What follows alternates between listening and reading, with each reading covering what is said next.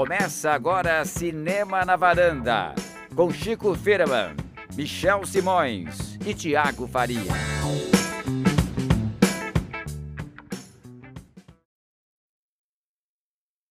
e varandeiros, bem-vindos ao Cinema na Varanda, eu sou Michel Simões. Vamos começar mais os nossos bate-papos sobre cinema. Hoje um dos filmes mais comentados dos streams recentemente vai ser um dos temas e também alguns destaques do Festival do Rio, Tiago Faria. Hoje estamos só e você do Link Fixo, hein? Então pedimos para pedimos algum apoio para ajudar a gente, não? Pois é, Michel, temos convidado especial essa semana para falar sobre um dos filmes mais polêmicos do ano. A gente não facilita a vida dos nossos convidados, né, Michel? Quem está com a gente hoje? Já que ele é o cara, a gente chamou para não, não ser leve o negócio, né? Rafael Argemon, o cara da locadora do Instagram. Bem-vindo novamente, seu grande retorno. Oi, Michel e Thiago, é realmente vocês nunca facilitam as coisas para mim, né? Sempre me colocam numas pequenas roubadas aí de filme. É, é, você dá conta do recado, você é o cara da colocadora. Não, não, não, claro, com certeza. Muito bem, estou muito feliz de ter você de volta aqui para bater papo com a gente. Hoje o Chico é, não está. Cris talvez chegue mais tarde, não contamos com, com presenças, então vamos ficar nós três mesmo. É, vamos falar de Blonde, o filme, a biopic sobre a Mary Morrow. E, como está rolando o Festival do Rio, a gente pôde assistir um dos filmes importantes, o Park Chan-wook, Decisão de Partir. Vamos falar sobre ele. E depois a gente vai fazer mais alguns comentários sobre outros filmes. Fica uma conversa mais livre sobre outras indicações para a galera que está aproveitando o Festival do Rio. E já também fica para um esquenta para a Mostra de Cinema, que é o nosso grande evento aqui, já que moramos todos em São Paulo. Blonde, filme dirigido pelo Andrew Dominic, passou no Festival de Veneza, uma das apostas é, da Netflix para a próxima temporada de prêmios. Cria uma espécie de um mosaico dessa mulher, talvez seja a mulher mais objetificada que tem notícia na, na imprensa internacional, o, o Thiago Faria. Pois é, né, Michel? Um filme sobre Marilyn Monroe, é daqueles casos de eventos no cinema, né? Você não consegue fazer um filme sobre a Marilyn Monroe sem chamar muita atenção.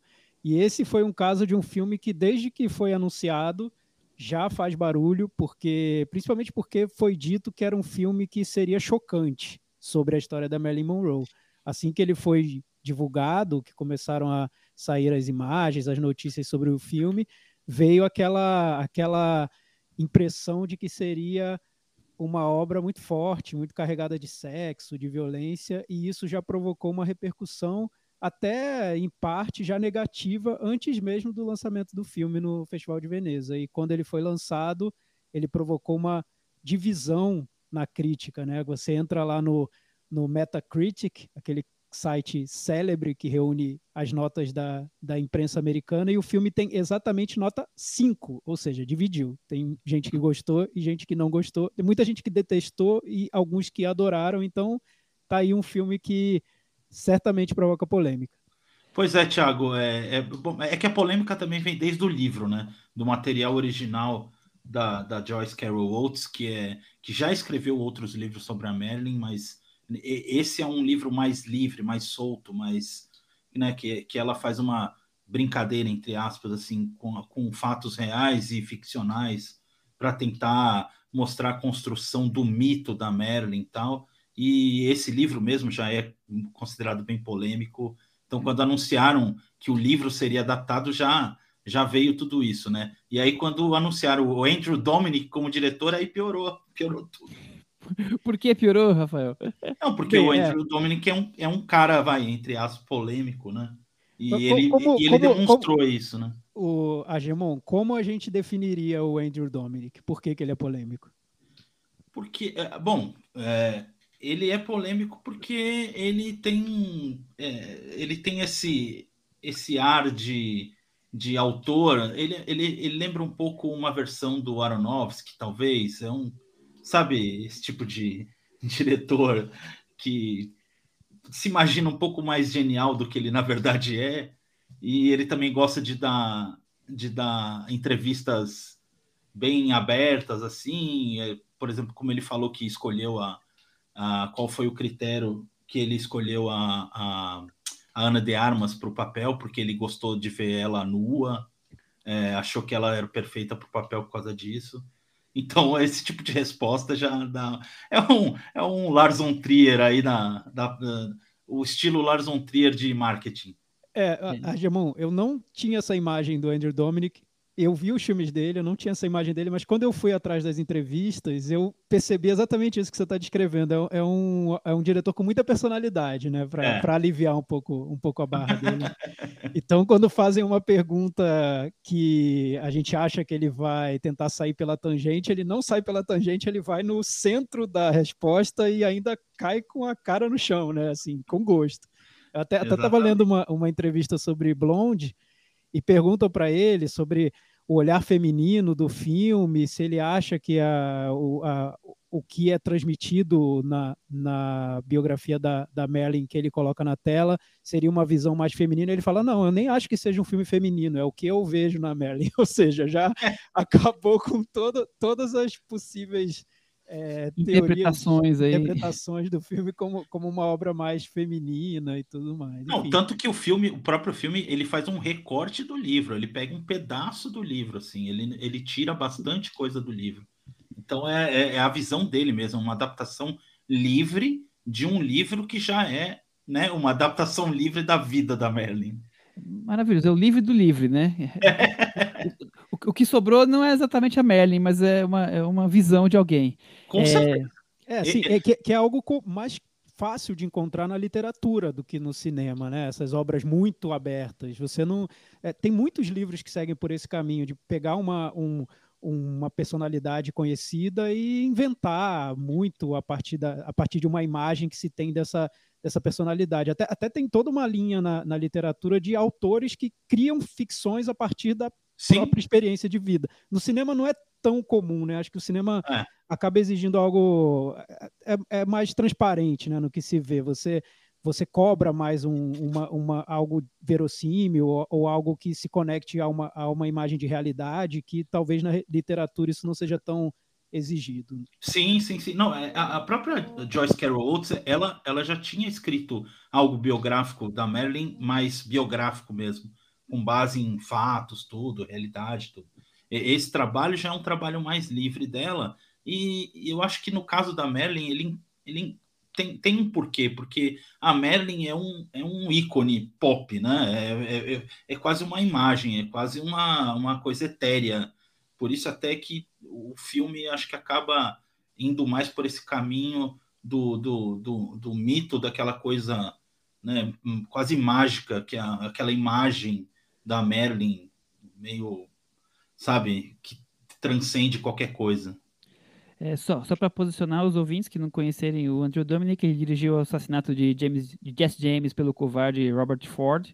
Isso. E também o Killing Them Softly, talvez seja dos dois filmes mais conhecidos. Ele fez algum, ele dirigiu alguns episódios do Mind Hunter e aquele documentário This Much I Know to Be True que tá na MUBI. É o Homem da Máfia, o Killing.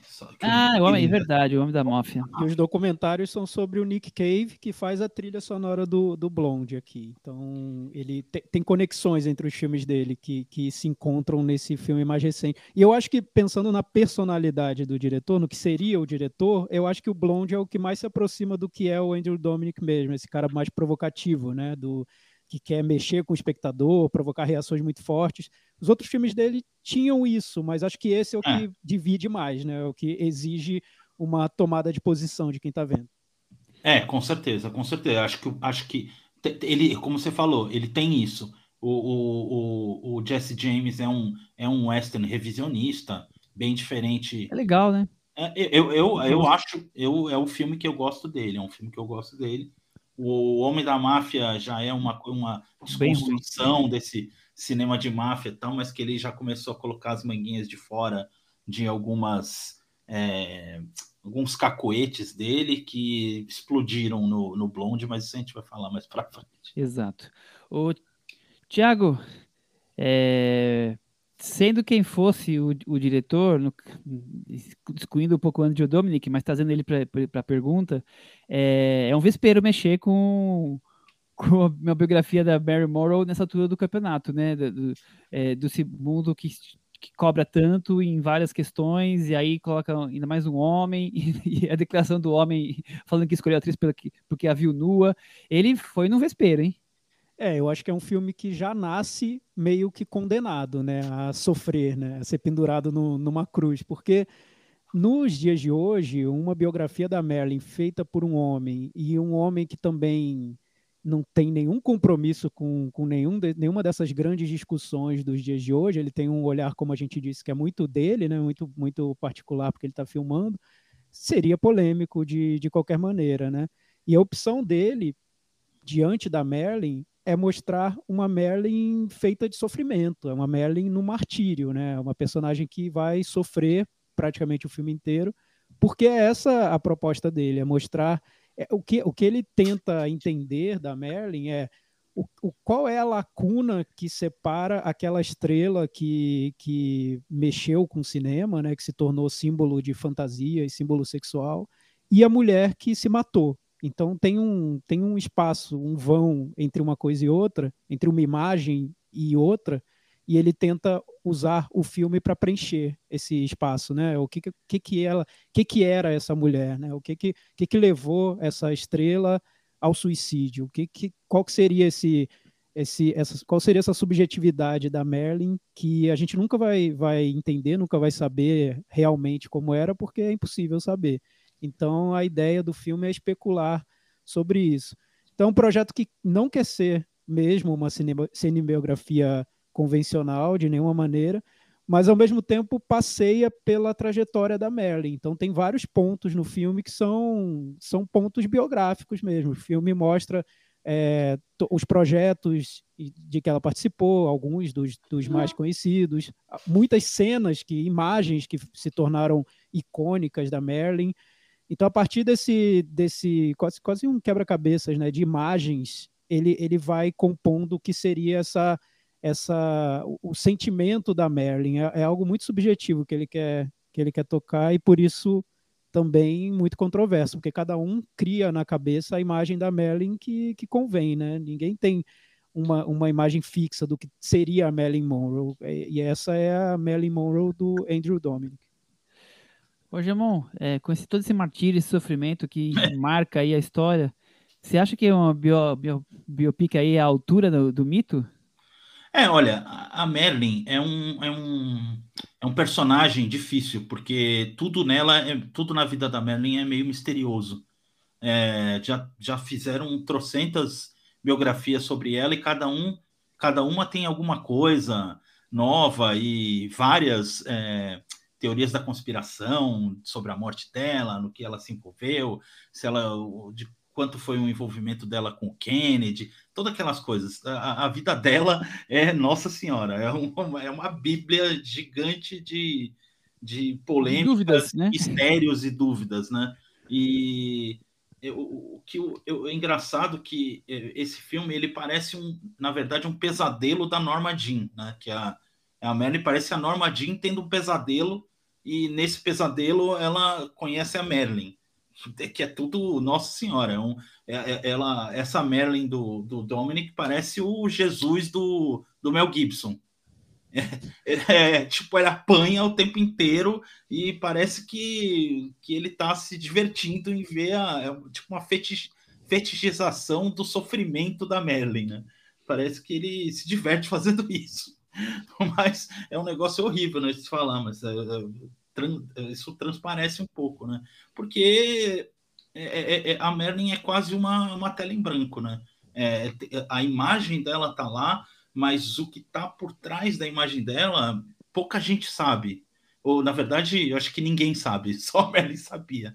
É, então, e ainda mais se você pega uma, uma obra como base que faz é, de propósito mesmo ilações e, e, e, tenta imaginar certas coisas, mesmo tendo uma base do real ali, mas que serve só como uma, um, alguma coisa para apoiar essas, esses devaneios fictícios, assim, é tipo, aí você abre uma caixa de Pandora da, que o Andrew Dominic, é, talvez um, um, cineasta como ele, são aqueles, aquelas pessoas que não têm medo e querem mais é abrir mesmo e ver e ver o circo pegar fogo. Então, foi, eu acho que é basicamente isso que ele estava querendo fazer mesmo. É, também acho que essa caixa de Pandora é realmente um, uma ótima escudo para ele é, fazer o que bem entender com, com essa história, né? Já que temos tantas é, biografias tão que, que não são assim, não tem uma, uma unidade no que foi realmente a, a, a boa parte da vida dela, é, talvez seja mais fácil ele, ele poder usar livremente partes da, conhecidas da, da, história e aí criar o que ele quiser criar ali dentro. E a opção dele é por, é por essa, né? Eu gostei muito de você usar a palavra pesadelo, porque realmente, se você for pensar, não tinha ainda usado essa palavra na minha cabeça, mas é um imenso pesadelo, né? Ela tá ali, como o Thiago falou, é o martírio, é sofrimento atrás de sofrimento, como se é, nada na vida dela é, a satisfazesse, não por, por capricho dela, e sim porque tudo vem com, de um jeito é, mesmo as vitórias vêm de um jeito negativo, vem de um jeito pejorativo, um jeito é. que, que a diminui. Então eu acho eu acho complexo isso. É claro, o Dominic tá, tá ali, né? É, é tá com o estilingue jogando para onde quiser, né? E, e, brincando com, com essa figura que é tão icônica, Thiago. É, então, não dá para dizer que não tenha sido triste a vida dela, porque afinal ela se matou. Claro. Então, né, sim, você, sim, claro, part, claro. partindo do final, e acho que esse foi o, acho que o ponto de partida do Andrew Dominic foi o final da vida dela e tentar entender o que, que aconteceu, né? Como é que isso ela chegou a esse ponto e, e o que, que provocou tudo isso. O, o, livro, o que, o que o Andrew Dominic diz é que o que foi mais impressionante dele para ele no livro foi o relato da infância da, da Norma Jean, que ela sofre vários traumas de infância, tanto com o pai, que é uma figura ausente na vida dela, quanto com a mãe, que, que também acaba abandonando e, e, e a deixando à mercê de uma série de homens que são homens terríveis da indústria do, do cinema. Então, o, o que atraiu o Andrew Dominic foi a história do, do trauma, né? do que leva, o, o, no que se transforma uma pessoa que viveu essa infância, né? qual, qual é o, o que, que vira essa pessoa. E, e eu imagino que isso, essa, esse essa entrada na vida da, da Marilyn, de onde para onde vai o, o, o Andrew Dominik, não é o, o, ponto que muitos dos espectadores vão querer encontrar numa cinebiografia da Marilyn, né? As pessoas vão querer ver a vida da, da atriz, o que, o que, que ela fez, qual, qual foi a trajetória dela em Hollywood, como, qual, qual, como foi a relação dela com os grandes diretores que ela encontrou no meio do caminho, enfim. Então você vê que, que o, o propósito do filme para o diretor é muito, muito particular mesmo. Ele quer, quer até é, redundante é, na maneira como ele quer mostrar o, o sofrimento dessa personagem, sempre voltando para aquele trauma inicial, aquele trauma original, né, da, do que seria uma infância de pesadelo mesmo. E aí, no, no meio do caminho, ele, ele, o filme é muito longo, né? Ele tem quase tem 2 horas e 40 de duração, e, e, nesse meio do caminho ele vai, ele vai também criando uma imagem de pesadelo que se expande para todo o sistema que envolve a, a Merlin. Então, a Merlin, ela realmente só sofre no filme. Todos, o, todos os pontos positivos da vida dela ele, o diretor deixa de lado. Então, é, qu quase todas as entrevistas com Andrew Dominik tem essas perguntas de por que, que você deixou de lado a, o, o momento da vida da Merlin que a Merlin decide criar uma produtora, que ela, é, toma, que ela, toma, que ela se empodera ali, toma domínio do, da própria obra, que ela entra em causas sociais, que ela, que ela trabalha com, com grandes diretores da época e tal. Aí o Andrew Dominik responde, porque isso não me interessava, eu não queria isso.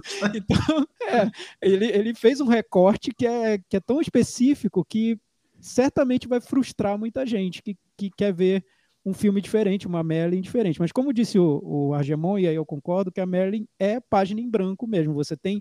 É possível fazer um filme sobre a Merlin sem tocar na pessoa Merlin, né? No, na, nem, nem na pessoa Norma Jean. Você pode fazer um filme sobre a imagem da Merlin. O que, Exato. O que, que aquilo simbolicamente representa para a cultura popular, para Hollywood, enfim, para o cinema. O que, que, que é aquela imagem? E o ponto de partida dele também, um, de, um dos pontos de partida, além da, da história do, do, suicídio da Merlin, foi pegar várias imagens, várias fotografias mesmo do, do dela e tentar transformar essas fotografias em movimento. Então, por isso que o filme parece como se fosse uma série de, de videoclipes, né? Porque cada trecho do filme é como se fosse uma fotografia que ele foi encenando e animando e esticando até formar uma cena com aquela fotografia. É, eu acho curiosa a proposta, de onde, de onde ele saiu para fazer o filme, eu, eu e dá a que é sensação que, curioso. ele, que ele escolheu a foto e falou, vou contar uma história a partir dessa foto aqui, e foi criando É, o filme porque em cima de se- fotos é, emblemáticas na, na, na visão dele. É muito como se ele disso. entendesse que não, que não fosse possível chegar na, na Merlin mesmo. É, e eu- entendesse isso como, como algo dado, né? Não vou conseguir, ninguém vai conseguir, então eu vou, vou tratar da imagem da, da Merlin. É, a, a imagem da Merlin é tão.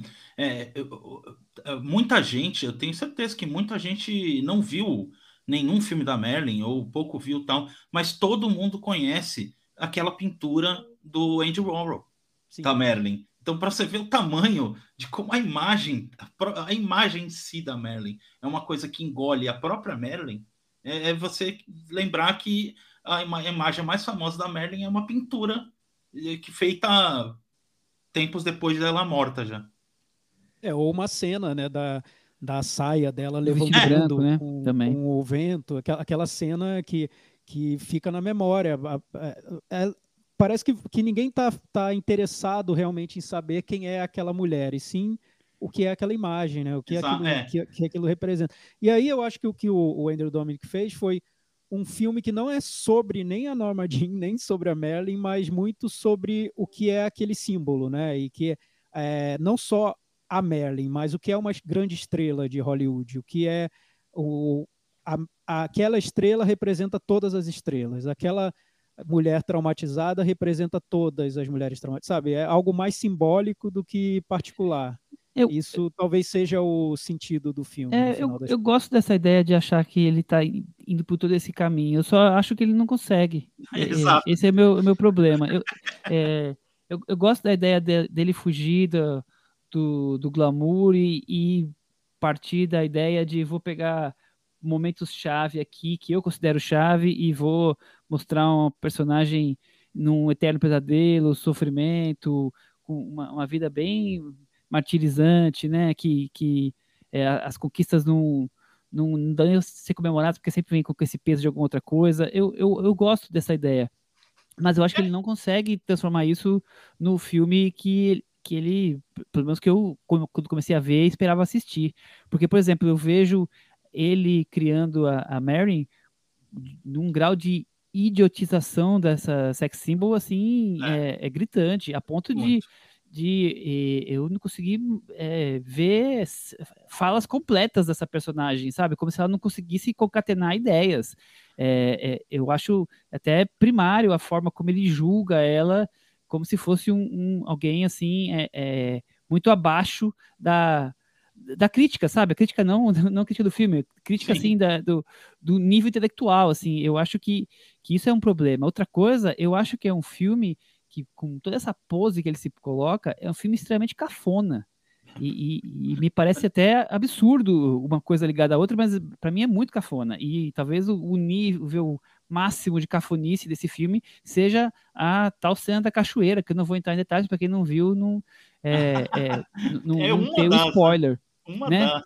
Uma das. É, eu Olha- acho que a, a palavra que o Thiago usou, eu acho que se encaixa muito bem nesse filme. É redundante.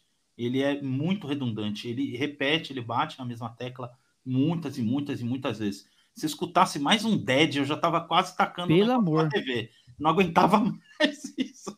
Eu acho que, como vocês falaram, a, a, a ideia, a, a concepção do filme talvez tenha sido bem interessante. Agora, o, colocou, você colocar isso na mão do Andrew Dominic, que, por exemplo, no, no Homem da Máfia fez uma cena de pessoas usando heroína, o som de heroína, a música do, do Velvet Underground, você, você vê que ele não é muito sutil, tá? a sutileza não é muito com ele.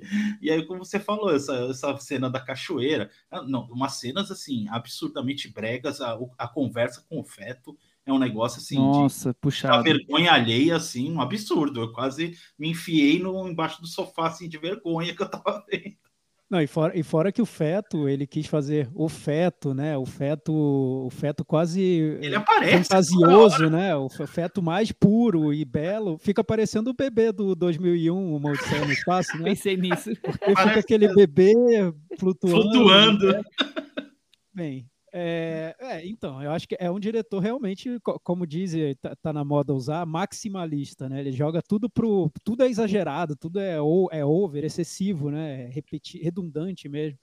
É, e, e, e, acho que até por isso foi um filme que não. Eu, eu não posso dizer que eu tenha ficado entediado com o filme. Eu fiquei curioso para saber o que, que, ia acontecer ainda de mais absurdo ali no, no, no projeto, na proposta dele com, com a, para onde ele levaria a Merlin, além de, de para todos os lugares para onde ele levou. É, o que, o que eu vejo, é, eu, eu concordo com, com o Michel quando ele fala sobre o retrato da Merlin. Quando você vai analisar o filme pensando na Merlin, né? Vamos analisar o filme tirando toda essa carga simbólica e como se o filme não fosse só simbólico e quisesse tratar da mulher Merlin, da mulher Norma Jean. Aí eu acho que é realmente um problema o filme, porque ele tira essa humanidade que teria a Norma Jean e a Mellin para tra transformar tudo em símbolo, né? Tudo no simbólico, no que aquilo representa, tanto de uma maneira psicológica, ele, ele faz referências a Freud, Lacan, quanto a um, uma crítica à indústria, a maneira como a indústria trata as mulheres, trata as, as estrelas, como as estrelas vivem vidas miseráveis e sofridas.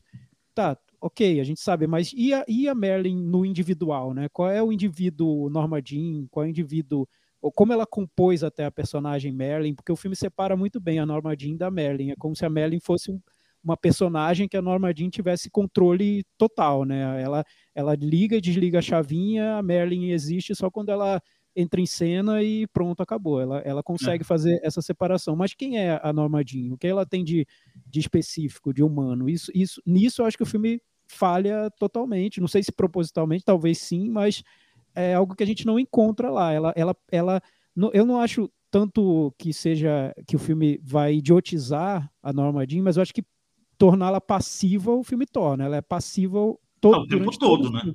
É. Ela, ela é incapaz de tomar decisões. É. Né? Ela, ela, só ela chora consegue... não articular uma frase, gente. É, a, a, e você fica se perguntando várias coisas por isso, porque, por causa dessa opção do filme. Porque o filme tenta casar esse lado mais simbólico com, com fatos biográficos, né? Então tem os filmes que ela participou. Você se pergunta, poxa, como é que ela fez um filme com Billy Wilder, com diretores tão importantes da época, sendo que ela era essa pessoa passiva que só sabia dar chilique e, e não sabia nem, nem articular direito o que ela estava pensando. Como, como uma coisa encontra a outra na vida, né? É difícil, porque o filme quis criar uma personagem tão à mercê de tudo e que não combina com essa mulher que, que fez grandes trabalhos e, e que viveu uma vida que inspirou as pessoas não só pela imagem da, da estrela, mas também por, por eventos, por fatos que ela, que ela fez, né? Por, então, por ações, por atitudes. Aí eu acho que o filme parece que usa Merlin para um, um propósito do diretor. O diretor está pegando aquele, aquela, aquele símbolo, só isso, para fazer o filme que, na verdade, ele quer fazer. Ele está usando o símbolo da Merlin sem ter muita consideração pela pessoa Merlin, pela mulher Merlin. Ah, tanto que tem alguns momentos que ele tenta é, forçar essa né, mostrar como a Marilyn era inteligente, que ele pega pedacinhos dela falando sobre Dostoiévski ou Chekhov, e aí um homem fala assim, ah, de quem você ouviu isso? Ah, sei que lá. E pronto, e para aí. Ah, já mostrei que a Marilyn era inteligente, tá bom? Tá, é, e, e, e, sendo humilhada, né? É. Sempre, sempre. Porque, porque é. o, filme, o filme quer mostrar como vítima. Que é, eu, eu acho que é uma tendência até desses, desses dessas cinebiografias de grandes astros e estrelas, essa vitimização, né? A gente falou recentemente sobre o filme do Elvis, e eu acho que ele vai também por esse Sim. caminho, não, não, com tanto excesso de, de, de, abstração, mas ele vai por esse caminho do Elvis vítima, né? O Elvis é a vítima o filme inteiro do Sim. empresário dele. É. E ele não tem, parece que é, que ele não consegue tomar uma atitude, não consegue sair daquela prisão, daquele sequestro do, do empresário e não consegue fazer nada.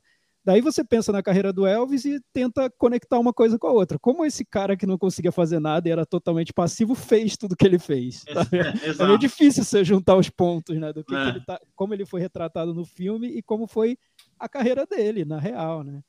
Não, acho que é até uma boa comparação, porque uh, o filme do Elvis também não é, ele não tenta ser alguma coisa é, biograficamente precisa. Ah, é, é, mais uma abstração mesmo, como, como esse. É que eu, é, eu acho que esse estilo é, funciona melhor com alguém como o Baz Luhrmann do que com o Andrew Dominic. Eu acho. É que eu acho que o Andrew Dominic tem mais ambições, né? Ele é. ser mais ambições artísticas. Artística, né? é, artística entre aspas. criador. Mas, e, e, também é, é, é, interessante como ele meio que menospreza a, a, o que seria a arte né, da Merlin. O que ela fez artisticamente, ele trata tudo como se fosse uma arapuca para explorar a, a Norma Jean, né? É, e a gente está falando de filmes, Sim. alguns filmes incríveis que ela participou, e, e, como se fosse qualquer coisa, né, também. E, e Ana de Armas, hein, gente? Ah, a grande sex symbol da, da Netflix interpretando o, é. a Mary é. Morrow, ninguém mais, ninguém menos. Como o Thiago falou, ela caiu numa arapuca. eu, acho, eu, acho, eu acho assim, coitada, coitada dela, né? Caiu coitada, na arapuca. Mas eu acho que ela, eu, eu defendo a, Nadar, a de Armas. Eu já critiquei muito por outros filmes que ela fez porque eu não vi nada muito especial no, no, desempenho dela. Mas nesse eu acho que ela se entrega total ao, não, ao totalmente, projeto. Não, totalmente. Coitado é... por isso. Coitado pois por é, isso. E, e assim, é, é, difícil você ver um, um, possibilidade de indicação ao Oscar, porque o filme em si está sendo muito criticado, está dividindo muito é. a crítica. Mas assim, se você isolar só a interpretação dela, o que ela consegue fazer, eu acho que tem grandes momentos dela sim no filme. Sim, que ela consegue é, é interessante. Eu também acho que ela é o que tem de melhor no filme, mas é, mesmo assim não consegue ser aproveitado. É, coitada, é tipo, meu, ela deu tudo que ela. Você vê isso, você, é, tá muito claro, ela deu tudo que ela tinha ali e mais um pouco, mas o problema é que também é, e, e, essa parte. Não ajudou também. É, e essa parte que, que vocês falaram sobre o filme ser como um pesadelo, né? Eu ah. senti muito a intenção do Andrew Dominic de fazer algo que remetesse quase a um, a um David Lynch do Cidade dos Sonhos. Eu, ou do eu lembrei de Cidade dos Sonhos o tempo Sim. inteiro. Assim, eu acho é, que tem muito a ver com isso principalmente na segunda metade, quando ela já está naquele no, no martírio, na, na, fase ali de mais, mais deprimente da, da, vida dela, né? Que você vê quase um, um, uma ideia espiritual da, da, da estrela se desprendendo da mulher, e to, naquela, naquela imagem de, de, de Hollywood, na, no, quase, quase no, realmente quase num purgatório mesmo. E acho que a própria trilha sonora do, do Nick Cave tenta emular um pouco as trilhas que a gente ouve no, nos filmes do David Lynch, é, naquele final. É. É, e, e, também compararam com, com o filme da Laura Palmer, do, do David Lynch, e eu, eu entendi a comparação, porque o filme da Laura Palmer, o, o David Lynch quis fazer o filme da vítima do, do Twin Peaks, né? Então ele quis fazer um filme para ela, para quase um, um memorial da, da Laura Palmer. Só que aí eu vejo a fragilidade do Andrew Dominic, né? Porque aí, aí que a coisa pega. Você querer fazer um filme do David Lynch é. com, sendo um Andrew Dominic é, é um pouco complicado, né? Eu, eu vejo eu comparar com o David Lynch aí o negócio vai ficar. É, não, então é, é, eu, eu, eu acho que tem tudo a ver, exatamente porque é, eu acho, pessoalmente, que ninguém consegue enxergar mais o mito americano, né, o, o, o, a base do, do mito americano do interior e dessa época e tal, como o Lynch. Acho que ninguém consegue captar melhor essa aura da, do, do pesadelo, entre aspas, americano, com glamour ao misturado e tal, como o Lynch. E Andrew Dominic não cara, não, não dá, não dá. É, eu, eu, eu achei também que ele tentou mais do que ele conseguia fazer. Foi uma tentativa, né? Mas tal, talvez um, um problema, um, algo, um negócio que me incomoda no filme é como ele tenta é, narrar fatos que ocorreram e misturar com essa ambição mais filosófica, né? hermética uhum. que ele tem para personagem, porque aí você tá é, é, complicado esse, esse processo, né? Porque você pega é, filmes que existem, que você pode acessar agora, quando quiser, e, e, ver o resultado. Você lida com personagens que existiram, diretores e, enfim, é, celebridades da época, e junta tudo, mistura tudo nesse seu delírio que você criou para Merlin, né? Então é muito fácil você estereotipar todo mundo, né? Você transformar todo mundo em vilão da história é. da, da Merlin, que é, enfim, né, eu nem diria simplista, porque é, simples, é naturalmente simplista, né? Mas parece um pouco bobo, né? Até você vai voltar a essa época da história de Hollywood para estereotipar todo mundo e tratar todos como, como vilões de uma coitada, vítima daquela, daquela situação, bem, faltou meio tom aí no, no retrato dele. É, eu acho que nisso você, acaba, no, nisso você acaba diminuindo a própria Merlin. Sim, Totalmente. É, é o que é ele o faz no filme inteiro. É o principal. Vamos para nossas determinações aqui. Se o filme fica na varanda, se ele se pendura ou vai despencar. Eu vou despencar com esse filme, Thiago. É, para mim cai também, apesar de entender que a proposta, para mim, ela, ela, é curiosa, assim. Eu prefiro cinebiografias com essa proposta do que aquelas cinebiografias mais convencionais. Eu acho que sempre quando o diretor tenta incluir algo, um olhar muito particular dele na cinebiografia, isso acaba ficando mais interessante. Eu me lembrei daquele filme sobre o Bob Dylan, do Todd Haynes, o I'm Not There, que eu acho que ele faz isso muito melhor, que é pegar uma personalidade muito conhecida e tratar de uma maneira muito diferente, simbólica, né, dentro do filme. Eu acho que ele faz isso bem melhor. Para é, mim, cai da vara. Eu, eu, não me lembrei desse, eu não me lembrei do Gus Van Sant fazendo o, o, o Kurt Cobain, porque ele não conseguiu fazer esses filmes. Mas, é. mas, ah, o, mas eu, eu, o, do Gus Van Sant eu gosto muito também, é, então, do que ele faz no filme do Eu acho Kurt que tem uma ideia aí parecida, mas a realização é muito distante do que eles fizeram.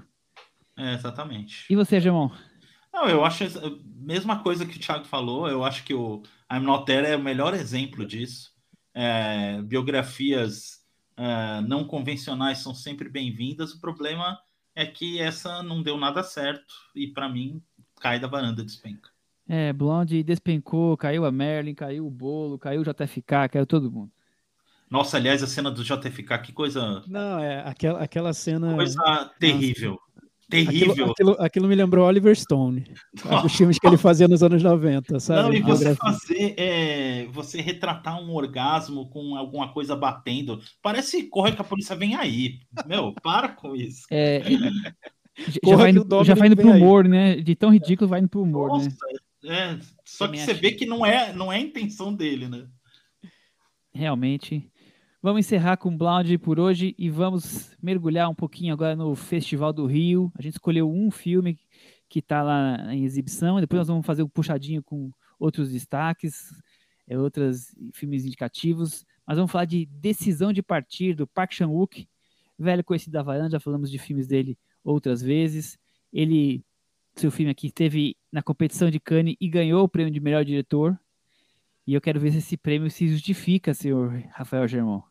Olha, eu acho, eu acho que é de melhor diretor já há muito tempo que o Park Chan-wook mostra, é, já mostrou pra gente que ele sabe, ele tem, tem domínio da técnica ali, ele sabe muito bem é, como contar histórias se utilizando de todos os artifícios possíveis e imagináveis por trás da câmera, né?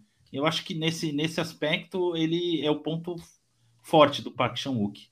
Eu, só, eu acho que tem alguns probleminhas aí, mas a gente vai discuti-los mais pra frente. Né? Bom, Thiago, um alpinista morre, a esposa chinesa, nós estamos falando de um filme passado na Coreia, né? Se torna a principal suspeita e um policial todo correto sofre de insônia e começa a investigá-la e se sentir atraído por ela um e novo é filme de Park Chan-wook. E esse é só o começo de, uma longa história de viravoltas que nós vamos ver durante o filme. Michel, eu lembro quando a gente falou do Festival de Cannes desse ano, esse filme foi um dos queridinhos de todo mundo, assim, tanto do júri, ele ganhou o melhor diretor, quanto da crítica. Ele foi um dos filmes mais elogiados. Se você conseguisse, se, se fosse fazer um tentar uma espécie de consenso da crítica mundial, dos críticos mais radicais aos mais populares, esse filme era o que foi o filme que conseguiu agradar de alguma forma a todo mundo. Então eu estava até bem ansioso para ver o Park Chan-wook não é um diretor que eu, que eu tenho esse carinho tão grande. Eu gosto de alguns filmes dele. O Old Boy, eu lembro que eu tive aquele, aquele impacto que todo é, mundo teve quando todo viu. mundo. É, depois eu voltei ao filme e pensei, é interessante, mas talvez tenha sido um pouco aquela, aquele, primeiro, aquele primeiro impacto, algo que eu vi e que eu achei diferente, que depois não eu notei que tinha muito, tinha muito truque ali no meio do caminho. Outros filmes dele, alguns que foram muito elogiados, que para mim eu, eu, eu, vi com um certo distanciamento, é, principalmente aquele filme A Criada. Criada. Que, foi um filme que foi um, um, sucesso de crítica impressionante e até hoje eu estou tentando entender por quê. O Chico, ele, ele, o Chico gosta muito desse filme, então acho que ele, ele ia defender bem é. aqui, no, aqui na varanda.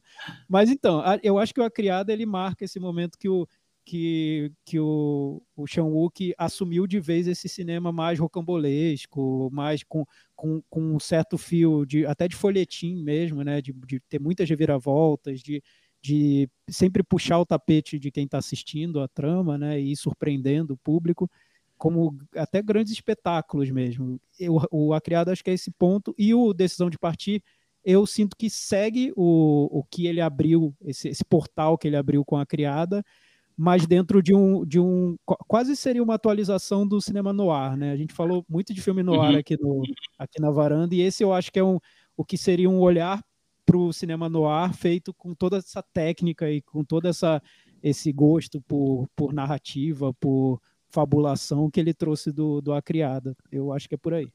O Park Chan-wook, eu acho, é um truqueiro de, de mão cheia, né? É, ele é. é todos, todos os filmes dele tem muito truque e por isso ele, ele é reconhecido como um, cineasta é, que cria é, situações diferentes, usa a câmera de maneira diferente, né?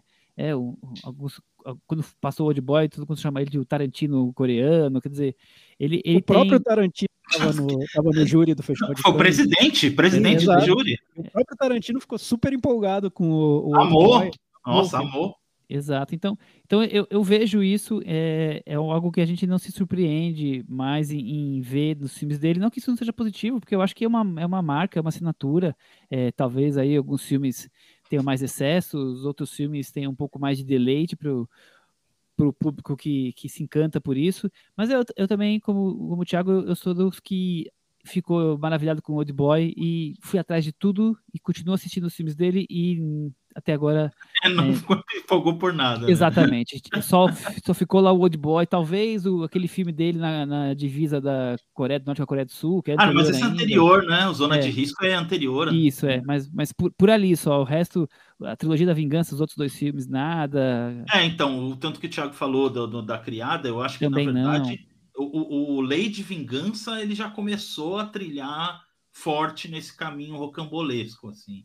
É, eu acho que ele já tinha, né? Já vinha caminhando, mas ali ele, que foi logo depois do Old Boy, abriram a, abriu as comportas e, e foi com tudo.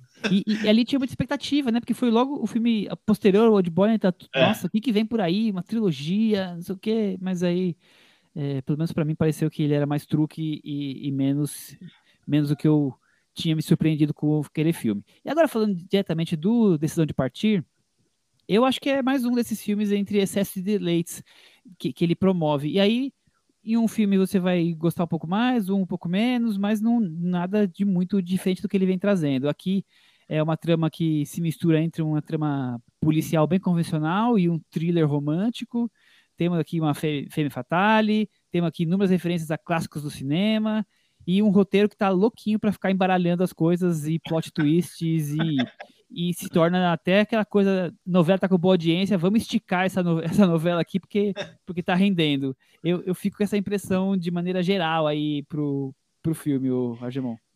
É, então, na verdade eu acho que esse é um grande problema do, do Park Chan-wook, né? Que você falou, ele estica ele estica demais as coisas. Ele, ele, parece que ele não aguenta. Ele não aguenta. Não, não, não, eu quero fazer. Sabe aquele chefe que quer ficar colocando cada vez mais coisa no, no prato para ficar mais rebuscado, rebuscado e acaba virando uma confusão, uma maçaroca? Eu acho que ele não sabe a hora de parar. Ele tem esse problema, tem que saber a hora de parar. É, ele estica demais. Eu acho eu... que esse filme eu vi é... fazendo aquele prato de macarrão assim, jogando ketchup, ovo cozido, Exato. sabe? E no, e no, no final ele joga uma feijoada no é... macarrão. É não, e aí ele quer jogar uma trufa também. Ele isso. quer botar uma trufa, um, um peixe uma, assado, uma, uma folha de ouro, sabe essas coisas, um caviar, sei lá da onde, beluga, sei lá o que, tá, né? e vira uma maçaroca, né? Eu acho que ele tem um pouco esse problema e é, a criada, eu acho que esse filme dos últimos dele, assim, esse e a criada são os que, mesmo tendo todos esses problemas, toda essa confusão, eles são mais agradáveis e tal, mais legais de ver. Aquele tem uns que, que são assim bem fraquinhos mesmo, tipo o Segredos de Sangue, aquele com a que ele fez no Ocidente, que não não colou de jeito nenhum, não foi, não, não vai. O filme de vampiro dele que não deu certo. E aquele Ah, esse Cyborg, That's é, Okay, nossa, não, coisa não, esse, é esse, eu acho que é o pior filme dele. Eu também assim, acho. Mas, é, mas assim, é, eu, é, é, como eu falei, eu acho que muita gente fica fica fã dele porque exatamente são, são duas faces da, da mesma moeda. Esse negócio de ser truqueiro é porque, mas ele também ele tem recurso para ser truqueiro. Ele é um cara que sabe, é, que sabe fazer uma sequência legal, bem filmada, bonita, interessante, ter ideias criativas. Algumas coisas funcionam muito bem, outras não funcionam muito. E ele não, eu acho que o problema dele é que ele não sabe filtrar muito isso sabe? De ele vai colocando, vai colocando, vai colocando. Isso vai se empilhando e vai ficando uma uma confusão, assim, é tipo, tudo bem que é uma, uma trama no ar, e a gente sabe que trama no ar de, de sentido não tem que ter nenhum, né? O interessante da trama no ar é não ter sentido nenhum. Mas é, esse filme, por exemplo, chegou uma parte ali que ele podia ter terminado antes, aquela parte da volta, da, quando eles se encontram na outra cidade e tal, aquilo lá poderia ter poderia ter jogado fora tranquilamente, assim. Eu, no final das contas, é um filme policial que o que o que é mais interessante é a parte do romance ali da, da relação dos dois. Aqui, eu, eu, pelo menos, achei o mais interessante do que o mistério. Ah, a trama policial é muito convencional, né? É, sabe? É meio besta, assim. Mas o, o interessante mesmo é a relação dos dois personagens, meio que jogo de gato e rato, meio que é, apaixonado, sabe? Isso eu achei legal, eu achei interessante a ideia e, e assim, e, claro, algumas situações do jeito que ele filma e tal são bonitas, interessantes, legais, mas no final das contas fica meio desconjuntado, como é a grande maioria dos filmes dele, assim, meio desconjuntados. É isso, Thiago? A trama policial é, é tá ali só para preencher, mas não é tão interessante e, e, tem algo mais ali no thriller romântico? É, acho que é assim. Nesse caso, eu até consegui admirar mais o que ele está fazendo, porque como ele parte de um gênero que já é muito conhecido, então a gente já sabe o que vai esperar, o que é para esperar do filme, né? O que, o que deve acontecer, que vai ter várias reviravoltas e, enfim, tem um mistério a ser resolvido. Tem uma história de amor também ali dentro do filme é, eu acho que ele dá mais espaço para a gente é, admirar a estrutura do filme, né? E, é, e, acho que é isso que é, o, que é o que ele gosta de fazer, que é criar essas estruturas que vão, vão, vão ficando cada vez mais complexas dentro da narrativa, dentro da, da história que ele quer contar. E aí, realmente, não tem como dizer que ele não fez algo que tem que, que, que que foi bem feito, que tá, que foi caprichado, porque foi, Sim. né? Tá ali ah. é, no filme, não, não tem para dizer, não tem como dizer que não. Talvez ele, ele aí tem, tem a reclamação, ah, poderia ter sido mais enxuto? Poderia, mas aí não, não teria sido isso, né? Esse estilo dele, porque é, é como é. Se, poderia ter sido ter tido uma hora e vinte e ter sido cortado no meio, mas acho que pare, não pareceria muito um filme dele, né? Esse estilo que ele quer mostrar como sendo ele, especificamente o, um filme do, do, do Park Chan-wook. Então, é o que eu espero mesmo de um, de um filme do, do Park Chan-wook. Eu, eu fico sempre um pouco vendo com um certo distanciamento, porque eu acho que eu espero que ele vá tirar algo de toda essa estrutura que não seja aquele, aquela velha reflexão sobre o acaso, sobre o destino, e que acaba sendo recorrente nos filmes dele e que nesse também é. Então, se você está esperando algo assim, algo que, que vá vir a partir do filme, não vai ter. Mas como admirar a construção de uma estrutura narrativa, sim, existe, tá, tá lá no filme, né? Tá, ele faz o final do filme, então, ele, ele voa no filme, ele vai é. para para um terreno de fantasia, que, que eu acho muito interessante ver num filme de gênero. Ele podia ter terminado de uma maneira mais convencional, e não, ele tá, tá nem aí, ele quer criar a, a viagem dele, enfim, um filme lírico que ele tem na cabeça. É, é interessante, não acho que não seja.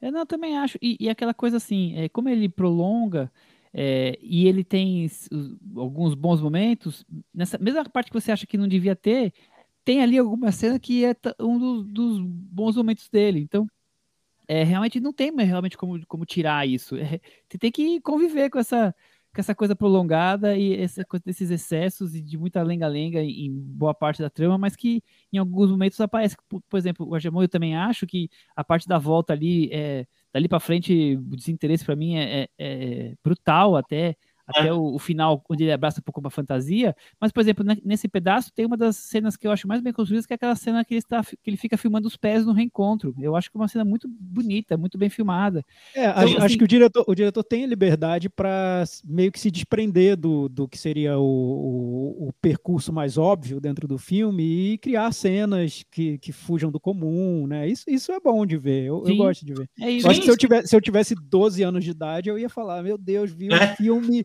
que é o melhor filme de todos os tempos. Vocês não, eu, acreditam no que eu vi. Eu acho que é exatamente por isso que ele ganha prêmios de direção. Por, é, né? É, é, por essas ver. cenas. É. é. por essas cenas. A gente vê que ele é um, que é um diretor que sabe o que está fazendo. O problema é que ele não tem freio. Então... é, é bem isso. Faltou algum abordar algum ponto do filme? A gente pode ir já para as cotações vamos, vamos em frente. Tiago, você começa agora. Vai ficar na varanda pendurado, vai cair. É, esse eu, eu vou, vou deixar na varanda com, com algumas restrições, mas que são mais pessoais, assim, do meu, da minha relação com ele, mas recomendo o filme, acho que, acho que vale ver sim ele ficou com um viés de baixo, assim, como tá na moda agora com, com os juros, né? Tipo, no, no filme tem aquele, aquele penhasco, no filme ele ficou é, quase é. caindo. De, de olho no penhasco. E você, Jamon? É, não, eu também, também. Eu acho que ele tá para entre ficar e ficar pendurado, sabe? Ele, porque, como a gente falou, eu acho que ele tem ótimos momentos, como um todo, eu acho que tem, tem alguns problemas e tal, não funciona o tempo todo, mas eu acho que pelos por esses momentos vale vale ficar assim. Eu, eu, também acho que ele fica ali entre o ficar e o pendurar. Como vocês deixaram, eu vou pendurar, que assim ele não fica com, esses, com essas três notas cravadas que é, ficou. Parece, parece, que foi muito bom, né? Parece que legitimou, sabe? É, assim, mas assim, se você, se você, se você tiver 12 anos e estiver começando a ver filme, Veja agora, marque lá na, na programação do Festival do Rio. Não, eu tenho, eu tenho certeza. Não, eu tenho certeza que muita gente vai amar. É, como, como, você como falou, como a criada, a criada tem uma tem um tem muitos seguidores assim, muita gente ama mesmo a criada. Eu acho um filme legal e tal, acho que tem os mesmos problemas que esse. É, e, e, acho que exatamente o, o Old Boy fez mais sucesso, exatamente porque ele tem tem essa cara dele, tem esse negócio todo, mas é um filme mais conciso que os outros. Eu acho assim, se você ama Park Chan-wook, esse é o segundo melhor filme dele. Corra para lá.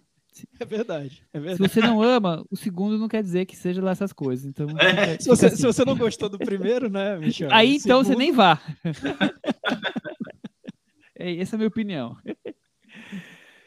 Gente, vamos continuar aqui no clima de Festival do Rio. Queria saber se vocês têm algum filme que vocês assistiram que vale a pena ser citado, comentado aqui. Tem sim, alguma coisa? Tem, tem sim. Mas uh, você, Gemon.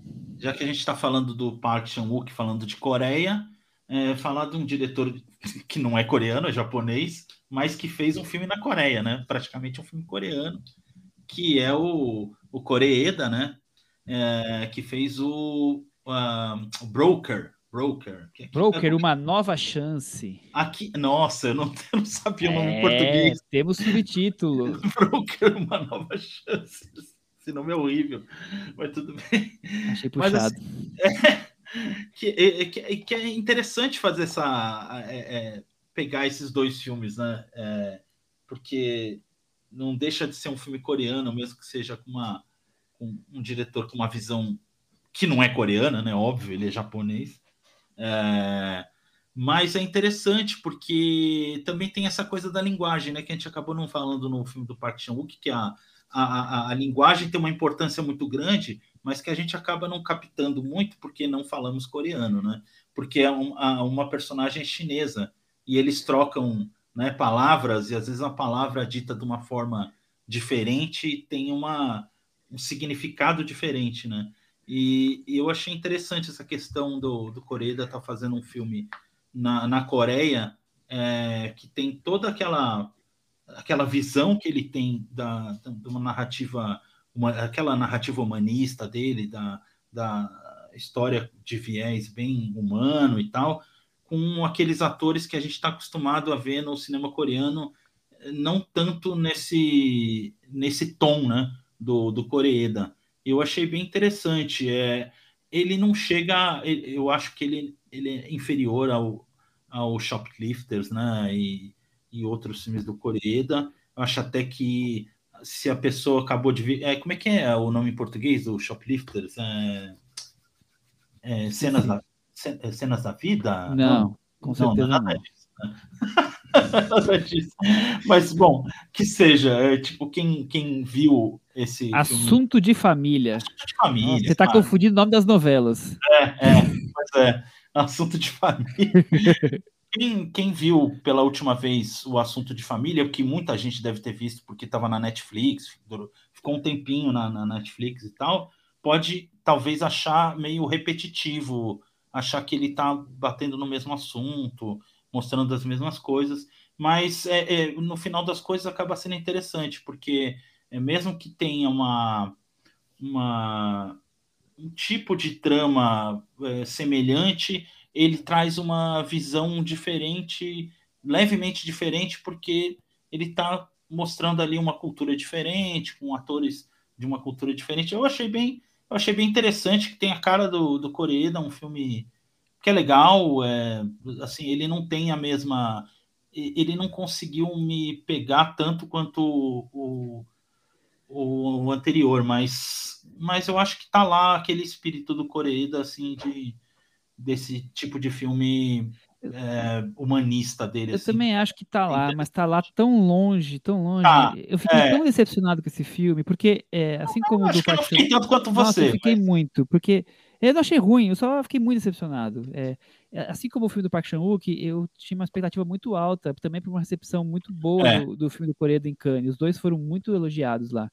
E, e quando eu, eu, eu fui assistir, é, eu acho que ele até um, ele faz sentido quando você pensa em assunto de família e ele está aqui agora mais uma vez ele está deixando de lado o foco que ele vinha tendo em, é, em enxergar a vida por, pelas crianças e Sim. ele está começando a estudar é, é, o, o, estudar não é, é desenvolver a, as famílias é, criadas de uma maneira meio torta. Então a sua é. família é uma família torta e aqui é também a gente pode chamar de uma família torta. Eu vou evitar os spoilers, o Thiago, por exemplo, já nem viu ainda, então vou evitar. Mas é uma família também toda torta. Um dos Sim. atores é o ator do, do Parasita.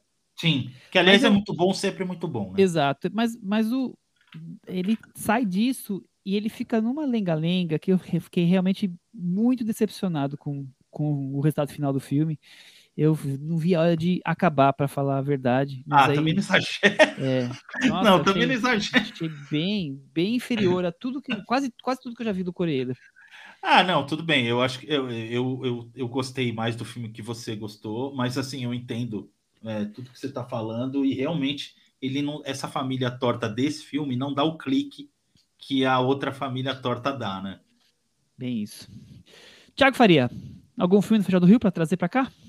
vou indicar um filme que é aquele filme para ver em festival. Que você vai chamar sua, sua mãe, não. Você vai chamar seus amigos e vai dizer, ó, vamos ver o filme no festival, e é filme de festival, que é o filme novo do diretor João Pedro Rodrigues, o diretor português que eu acho que, que eu acompanho a cada filme com ansiedade, porque eu vejo um estilo tão específico nos filmes que ele, que ele faz que isso me, me anima bastante. Então ele já fez Morrer como um Homem, a última vez que vi Macau, O Ornitólogo, O Fantasma, e agora ele fez Fogo Fato, que é um filme que tem só uma hora de duração e um pouquinho, então dá para encaixar ali entre uma, uma sessão e outra tranquilamente. E é muito difícil de definir o que é o filme, porque ele tem algo de, de filme histórico sobre Portugal, tem também algo de musical, tem um romance e tem muito sobre bombeiros em Portugal. Então, eu estou dando só umas pinceladas, porque o, o, mais interessante do filme é se surpreender a cada revelação que existe ali dentro dele. É um cinema, ao mesmo tempo, muito livre. Ele é possível, tudo é possível dentro do cinema dele. É, é possível se surpreender a, a cada cena, mas ao mesmo tempo dá para identificar um estilo muito marcante do, do diretor. Então, mais uma vez, eu gostei muito de, de um filme do João Pedro Rodrigues e recomendo. Eu também super recomendo, viu? O filme Delícia, uma fantasia musical como ele mesmo se apresenta. É um filme que brinca com, com a história, né? Com histórias de reis e tudo mais de Portugal para trazer para um mundo talvez mais ligado a hoje, com, com a coisa da natureza, com com a coisa da Covid, com o Estado português como um todo, a questão climática, acho um filme bem. Nem com hoje, né? Ele traz, com, na verdade, futurista, né? Ele tá levando o filme para 2069, agora que eu lembrei. Então, é, é, eu acho que é um tipo de cinema que não agrada a todos, mas a quem agrada é sempre imperdível, João Pedro Rodrigues. Eu vou.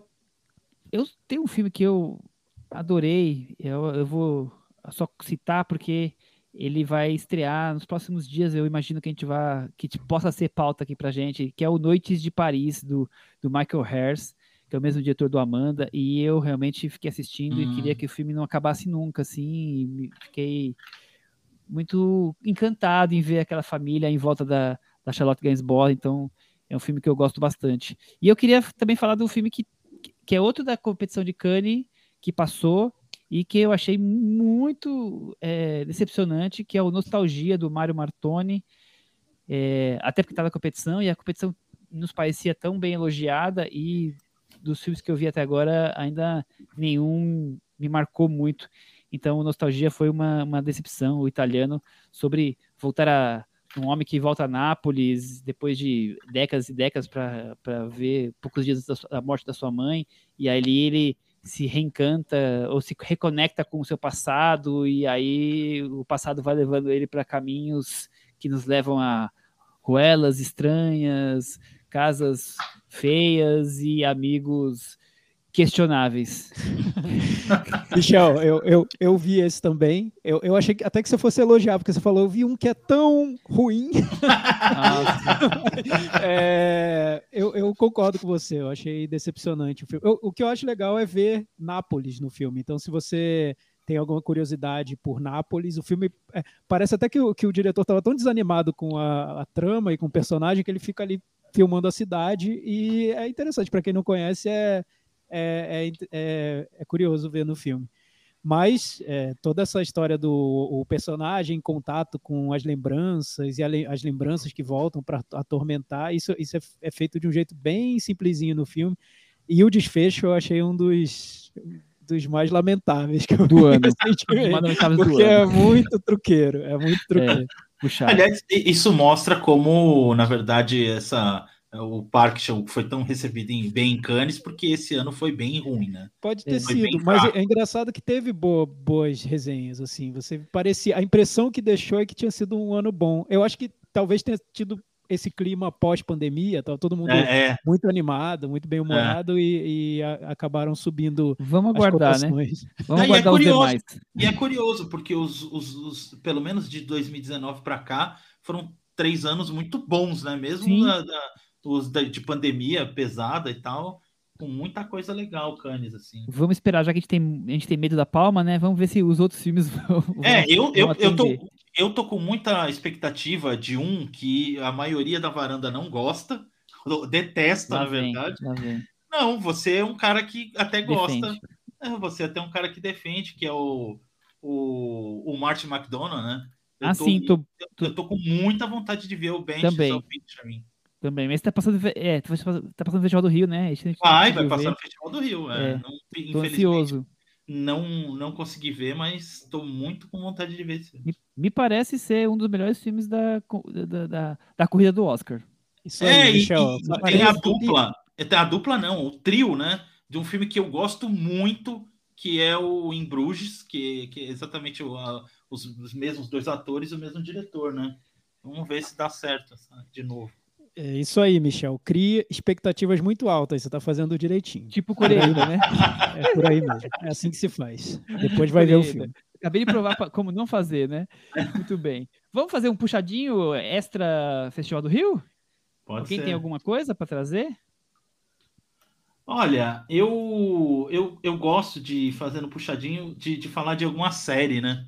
Opa! E pegando essa essa vibe aí do, do Coreeda e também do Sean Wook, falando assim, é, do que é simples, o que é complicado, né? O que é complexo demais.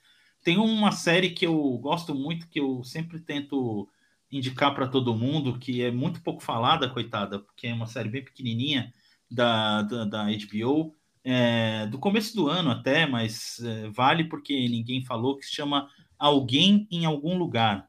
É uma série que eu gostei bastante, ela é bem simplesinha, sobre uma mulher nos seus 40 e poucos anos que está de volta à cidade dela porque ela foi cuidar da irmã que estava com tava morrendo por algum motivo, a gente não, a gente não sabe. E, e ela está meio perdida na vida com 40 e poucos anos e acaba descobrindo a, a amizade de um ex-colega de colégio que, na verdade, ela nem ligava para ele no colégio. Eles, e eles acabam é, encontrando um, uma turma de, de, de pessoas fora da, do, do, do, do, convencional que se encontram e encontram ali a, a forma de, de se reerguer um no outro, assim. Ela é bem, bem bonita, bem legal, é engraçada, é com a... Como é que é o nome dela? A, a atriz, é uma atriz cantora, que ela fez até... Lembra? Everett? Isso, a Bridget Everett, que ela faz a mãe da Pet Cakes, lembra daquele filme? Lembro. Pet Cakes, então. Cara, essa série é muito, muito legal. Ela tem uma temporada só por enquanto, episódios curtinhos. É daquela para você matar num final de semana gostoso, assim. Muito boa. Boa dica. E você, Thiago? Eu vou indicar um filme que quase virou tema na varanda, mas acabou se perdendo, como eu acho que ele vai acabar se perdendo da, do mundo, da vida. Mas então, é, eu, eu tenho que citar porque é de um diretor que já foi muito lembrado aqui na, na varanda, um diretor que eu gostava no passado, na, numa outra encarnação dele, e ele está de volta, que é o Peter Farrelly, o diretor de comédias como Quem Vai Ficar com Mary, Debbie Lloyd, é. Enfim, comédias que, se tivessem sido feitas hoje, seriam canceladas nas redes sociais. Então ele, ele... faria, né? É, por isso que ele parou com isso, deixou disso. Ele fez o Debiloid 2 e acabou. Encerrou a carreira dele na, nas comédias. E ele saiu do Debiloid 2 e foi fazer Green Book, que é, é um filme que a gente comentou aqui na, na varanda também é, bem equivocado e, e, o azar que ele deu. Ele deixou de fazer comédia porque já estava num período em que as comédias incorretas dos irmãos Farrelly seriam canceladas e fez um filme sobre racismo que foi cancelado. Então, para ver como ele é um cara que tem azar na vida, né? Então, foi super cancelado o Green Book, um diretor branco querendo contar uma história sobre uma amizade entre um negro e o branco. Então, de um jeito um pouco ali sem, sem muita noção do que estava tratando, foi um filme cancelado. Acho até que talvez no futuro, num outro contexto, até talvez peguem ali o Green Book para tentar reavaliar sem todo esse calor do, das discussões. Mas o que aconteceu com Peter Farrelly é que ele voltou, ele lançou agora um filme que está passando na Apple, no streaming da Apple.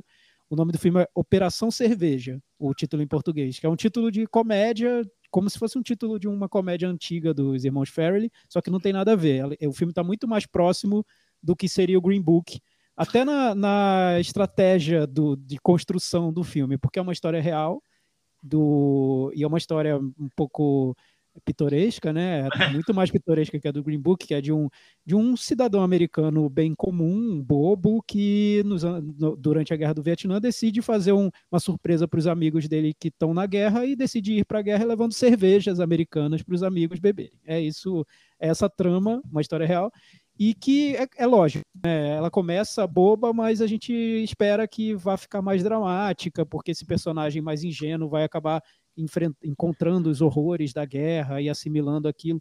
O, o, problema disso, desse filme, é que o Peter Farrelly ele nunca vai conseguir ter essa densidade que se espera de um filme que queira mostrar os horrores da guerra. Então o filme fica sempre naquele tom um pouco mais ameno de um, de um filme família e que lembra muito o tom do Green Book também.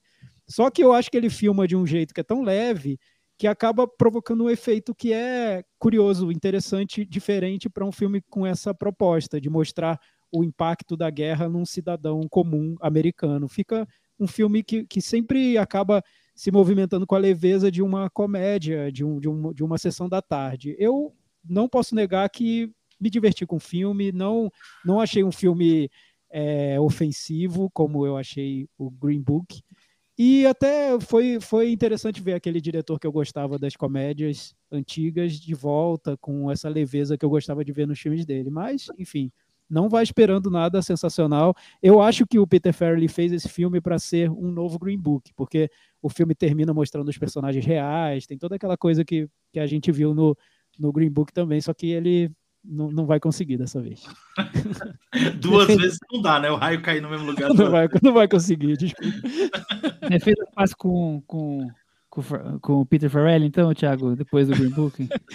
Não, eu, eu, eu, Green Book é um filme que eu tenho que rever em algum momento da não, minha vida. Não vai ser agora, mas porque eu gosto do diretor, eu acho ele um bom diretor. Não faça isso. Deixa pra lá. Bom, e você, eu tenho visto bastante coisa. Eh, eu queria poder, por exemplo, é, indicar a série que eu tô vendo, que é uma série bombada, mas eu acho que ela tá meio morna, que é o Casa do Dragão. Casa do Dragão. Ah, esse último episódio foi bem, foi bem bom, hein? É, eu acho tudo ok, assim. Tudo... Ah, o Pat Considine é um, é um ator que eu gosto bastante. Eu, eu gosto, eu gosto. Eu gosto que... dele, mas, mas, eu, mas eu concordo com o Michel, eu não consigo comprar o, o hype, hype sabe? Todo. Porque é. sempre sempre é. parece que estão falando sobre uma série muito. É, mas parece que sempre. Isso acontecia comigo no, no, também no Game of Thrones, que pareciam que estavam falando sobre uma série que era muito melhor do que aquilo que a gente via nos episódios, sabe? Os episódios. É, eu acho que. Né? Eu acho que ele todos os Oscars, se tivesse Oscar, mas, ou talvez os Emmys tudo mais, de direção de arte. E as histórias. Apesar de, apesar de abusar das cenas extremamente escuras que, é. que, facilitam qualquer direção de arte. Exato. tudo bem. Exato. Eu, eu, acho que eles tinham que aprender um pouco aí com o Reutemann, né? Van Reutemann. Do, é, do Nope, né? Acho que Acho, acho que não vou conseguir indicar assim, com, com o coração aberto, assim, a série que eu tô vendo, então, infelizmente. É, eu vou, fui, fui tentar pensar filmes, alguma coisa que eu vi recentemente mais nova, interessante. E eu lembrei de uma coisa que está ligada até com a Mostra de Cinema de São Paulo, mas eu tô vendo nem por causa da mostra, mas eu descobri que os filmes da Ana Carolina, aquela diretora que eu não conhecia, estão em, em, gratuitos no SP Cine é, o específico da Look, então quem tem acesso ao Look também consegue ter, tudo gratuito. E, e a mostra vai, vai exibir, exibir, alguns dos filmes dela como uma homenagem a ela, ela vai ser uma das homenageadas. Então, para quem quiser ver nas telas grandes, também vai ter oportunidade. Eu vi os três que, tão, que são os três mais famosos, Das Tripas Coração, O Mar de Rosas e O Sonho de Valsa. Acho todos muito interessantes, muito curiosos. Acho que vale muito a pena assistir. É, inclusive, ela foi considerada pela Kayat Cinema há muitos anos atrás uma das 30 diretoras mais é, promissoras naquele período. Então, é, ela é alguém que conseguiu reconhecimento. E, e depois acho que os filmes acabaram caindo num, num esquecimento, e, e, acho que vale uma visitação. Ela faz sempre, esses três filmes, pelo menos, sempre estão em base aí de mulheres é, é, como foco e de alguma maneira. É, como elas interagem com, com a sociedade de uma maneira crítica, uma maneira bem humorada. Eu acho que são filmes interessantes que valem ser conhecidos ou descobertos. Eu ainda vou ver os mais recentes, mas eu sei que eles já não são tão bem recebidos quanto esses três. Boa, boa indicação, Michel. É, bem, bem legal. Muito bem. Vamos para o grande finale agora? O, Vamos para o cantinho do ouvinte, no, sem, é, sem, sem, cantoria, né? Sem cantoria. O nosso cantor tá, tá por tá outras folga. bandas. Ele canta em catalão dessa vez. Exatamente. Entregou, já canta em catalão. Bem, cantinho, cantinho do ouvinte, espaço dos comentários dos nossos varandeiros que acompanham o podcast. Na semana passada a gente falou sobre Pinóquio, Era uma vez um gênio e Man, Faces do Medo. Então temos alguns comentários sobre esses filmes, mas também sobre outros assuntos. Sobre o filme Man, o Carlos Lira falou que viu o filme e que o diretor parece tão preocupado em discutir os abusos dos homens em relação às mulheres, bem como falar da crise da masculinidade dentro de uma relação que no final das contas ele parece não sair de cima do muro. E digo mais, ao final ele parece enfraquecer todo o discurso de combate às relações tóxicas com um, abre aspas, eu entendo. Quanto à história, é apenas mais ou menos, não empolga nunca. É interessante a gente ter falado de dois filmes em, em dois episódios, filmes dirigidos por homens e que tratam da exploração das mulheres por homens que são é, algozes, né? Enfim, o, o Blonde vai por esse caminho. Argeon, você quer falar alguma coisa, já que, você, já que você não falou sobre Man, que a gente detestou aqui? Ai, não. Não me faz isso, não. não só eu, só achei, eu só achei muito curioso o fato de Man e Pinóquio estar tá no, tá no mesmo episódio. É curioso, né? Você viu? Tem, tem, é bem variado o cardápio. é, o Cauã, ele perguntou sobre um outro filme que a gente não comentou aqui no, no podcast. Eu sei que pelo menos o Michel viu. Ele gostaria da opinião de vocês sobre o documentário Moon Age Daydream, sobre o David Bowie. Uma pena um documentário de uma pessoa tão icônica e à frente do seu tempo não ter tido o devido valor nos cinemas brasileiros. Moro no interior de São Paulo e não consegui uma sala próxima para exibição. Além de, apenas, além de ter ficado apenas uma semana em cartaz. É, então, esse Michel. apenas uma semana acabou se estendendo, né? Tá passando é. ainda. É, inclusive, é, tem sessões essa semana ainda em alguns cinemas. Acho que o sucesso é, levou a aumentar um pouquinho o, o período do filme. É, eu, eu gosto muito, eu, eu sou fã do David Bowie, né? Eu, eu lembro sempre quando a gente tá juntos aqui, que o David Bowie morreu quando a gente, no dia que a gente ia gravar o segundo episódio nosso, a gente gravou o segundo em homenagem, colocou um monte de música do David Bowie, é, a gente estava ali bem tocado. Eu, eu vou sempre em show cover de um, de um cantor aqui em São Paulo que, que faz tem uma banda que chama Heroes e, e, e, faz show do David Bowie. Ah, acho que todo mundo conhece, eu que tô achando que ninguém conhece. Ele fez programa da Globo lá, o André Frateschi. Isso, é isso, é conhece. Conhecem mais do que eu, as pessoas. Então, eu, eu, eu gosto bastante. E o, o documentário, ele realmente é um tipo de filme para você ver no cinema, porque é aquela coisa de tela grande, cores, imagens, é um documentário todo contado com imagens do próprio David Bowie, narração do é. próprio David Bowie, não tem aquela coisa, senta agora, vamos ouvir tal pessoa contar a experiência que teve com o David Bowie, uma historinha. Não, é, é, é criado dessa forma, assim, que é um pouco mais orgânica, assim, eu acho mais interessante. Não é espetacular, mas é assim, quem gosta de David Bowie é, é um prato feito ali, vai se, se divertir com sobremesa, entrada, prato principal, vinho, o que você mais puder imaginar, porque eu acho que ele é um filme para fã, para quem gosta, não, não, não, é nada inventivo, não estamos falando do, do novo o, o, o, novo filme, documentário que reinventa a, a, forma de se contar, pelo contrário, ele é um, é um fanservice, mas eu acho um fanservice bem atrativo. Ah, olha, eu posso falar um pouquinho, eu gostei bastante. É, eu acho que, eu, que o Brett Morgan conseguiu até, é, teve um pouco mais de êxito nesse documentário do que o Todd Haynes no, no do Velvet. Eu acho que são propostas parecidas, eu, mas eu acho que o Brett Morgan conseguiu captar um pouco melhor essa esse tipo de, de documentário para mostrar mais a de como o, o, o subject dele, né, o, o, personagem dele criava, como ele lida com a arte, do que simplesmente né, uma, uma biografia daquelas chatas de cabeça falando. Então. Tem, temos mais, Thiago? Temos sim. O Breno Matos, ele diz que ficou muito arrasado com a morte do cineasta que moldou a história do cinema. Ele está falando sobre o Godard, Godard, que a gente, a gente fez referência no episódio passado a ele, fizemos uma pequena homenagem ao Godard. E o Breno diz que ele chegou a cogitar pular a parte do episódio em que vocês falavam sobre ele, para não chorar. Mas daí lembrei que vocês sempre fazem top 5 para cineastas quando eles entram em pauta. E como um bom, bom fã de listas, resolvi ouvir essa parte com a garganta entalada, só mas pro azar dele não houve top 5. A gente decidiu não fazer top 5. Enfim, um dia a gente faz, né? Top 5 do Godard. Podiam vocês podiam é, fazer. Não, é, é, um negócio, é uma responsabilidade, né? Top 5 do Godard. Nossa. Se bobear, tem, tem cinco filmes que ele fez em um ano que eu colocaria no... Olha. Eu, eu posso garantir para você que no meu top 5 vai estar tá o, o, Demônio das 11 Horas e o Viver a Vida. Beleza. Eu posso garantir. Então, mas... Aí, ó. Aí, Breno. Já tem dois aí você. É um... E, e, eu gosto de falar de filmes que não são tão famosos assim, por exemplo, eu acho que também estaria na minha lista com certeza o Pequeno Soldado. Eu acho incrível. Tudo, Aí, mais um para você anotar. Eu, eu não, não, não consigo fazer isso hoje. Eu teria que pensar um pouco. Mas do, o, o, eu falei no demônio da, eu falei do, demônio das 11 horas. É, o demônio das 11 horas que eu falei no episódio passado, que enfim, foi, foi um filme que eu eu, eu acabei é, descobrindo Godard para minha sorte, é, sorte e, e, também azar, porque era difícil ter acesso aos filmes do Godard, né? Não tinha muito, muitos filmes dele nas locadoras para você alugar. Pelo menos nas locadoras que eu frequentava, e, e aqui é, é, bom ter a presença do cara da locadora né, é. nesse episódio. Nas locadoras que eu frequentava, não tinha Godard. E eu era muito curioso para ver filme do Godard. Eu falava, pô, é uma lacuna na minha, na minha vida de cinéfilo, né? Todo mundo fala nesse cara, eu não consigo ver os filmes dele. Aí, num belo dia, fizeram uma mostra de cinema lá em Brasília, onde eu morava na época, que era assim, Godard é, integral, sei lá. Mas não, não dava para ser integral, porque é, tem milhões né? de filmes.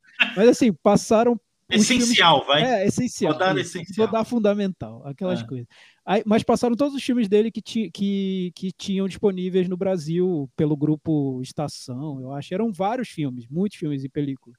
E tinha Demônio das 11 Horas, tinha Alphaville, tinha é, O Desprezo, tinha Coçado, tinha Weekend, tinha todos esses filmes mais do, dos anos 60 e, e vários filmes de outras épocas, dos anos 80 dos anos 90.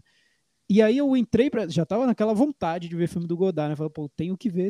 Eu vi toda a mostra e foi um negócio assim, de um impacto que, tipo, eu posso dizer, passei por aquilo, mudou minha vida de, de cinéfilo mesmo, porque eu virei fã do Godard de carteirinha. Todos os filmes depois eu queria comparar com.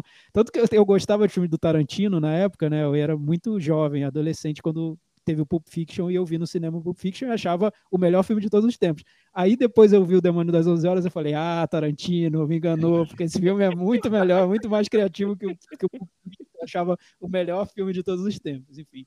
Então eu tive essa sorte de ter visto os filmes do Godard numa mostra de cinema e o filme que foi o auge para mim dessa experiência foi o Demônio das 11 Horas. Por isso que eu guardo esse filme com muito carinho até hoje, porque marcou. Então, eu indicaria o Demônio das 11 Horas, mas ve, veja todos, tem que ver tudo. Do veja tudo. E, e algum, algum, alguma pincelada sobre o Godard? É, então, é engraçado que o Thiago falou, né? Eu comecei a ver na locadora, né? Porque na locadora que eu trabalhei, que eu era sócio, é, lá tinha. lá tinha. Pô, você, deu, você deu sorte, você é. deu sorte. É, e é curioso que eu. Na minha só tinha Jevu Salu é, Barril. Era, era, que, era que tinha na minha também. É, então, é que, é, é que a locadora que eu, que eu trabalhei e que existe ainda hoje, até hoje, eu há, há uns dois meses eu fui visitar minha mãe em Santos e fui lá depois de, putz, não sei quantos, mais de 10 anos que eu não pisava lá.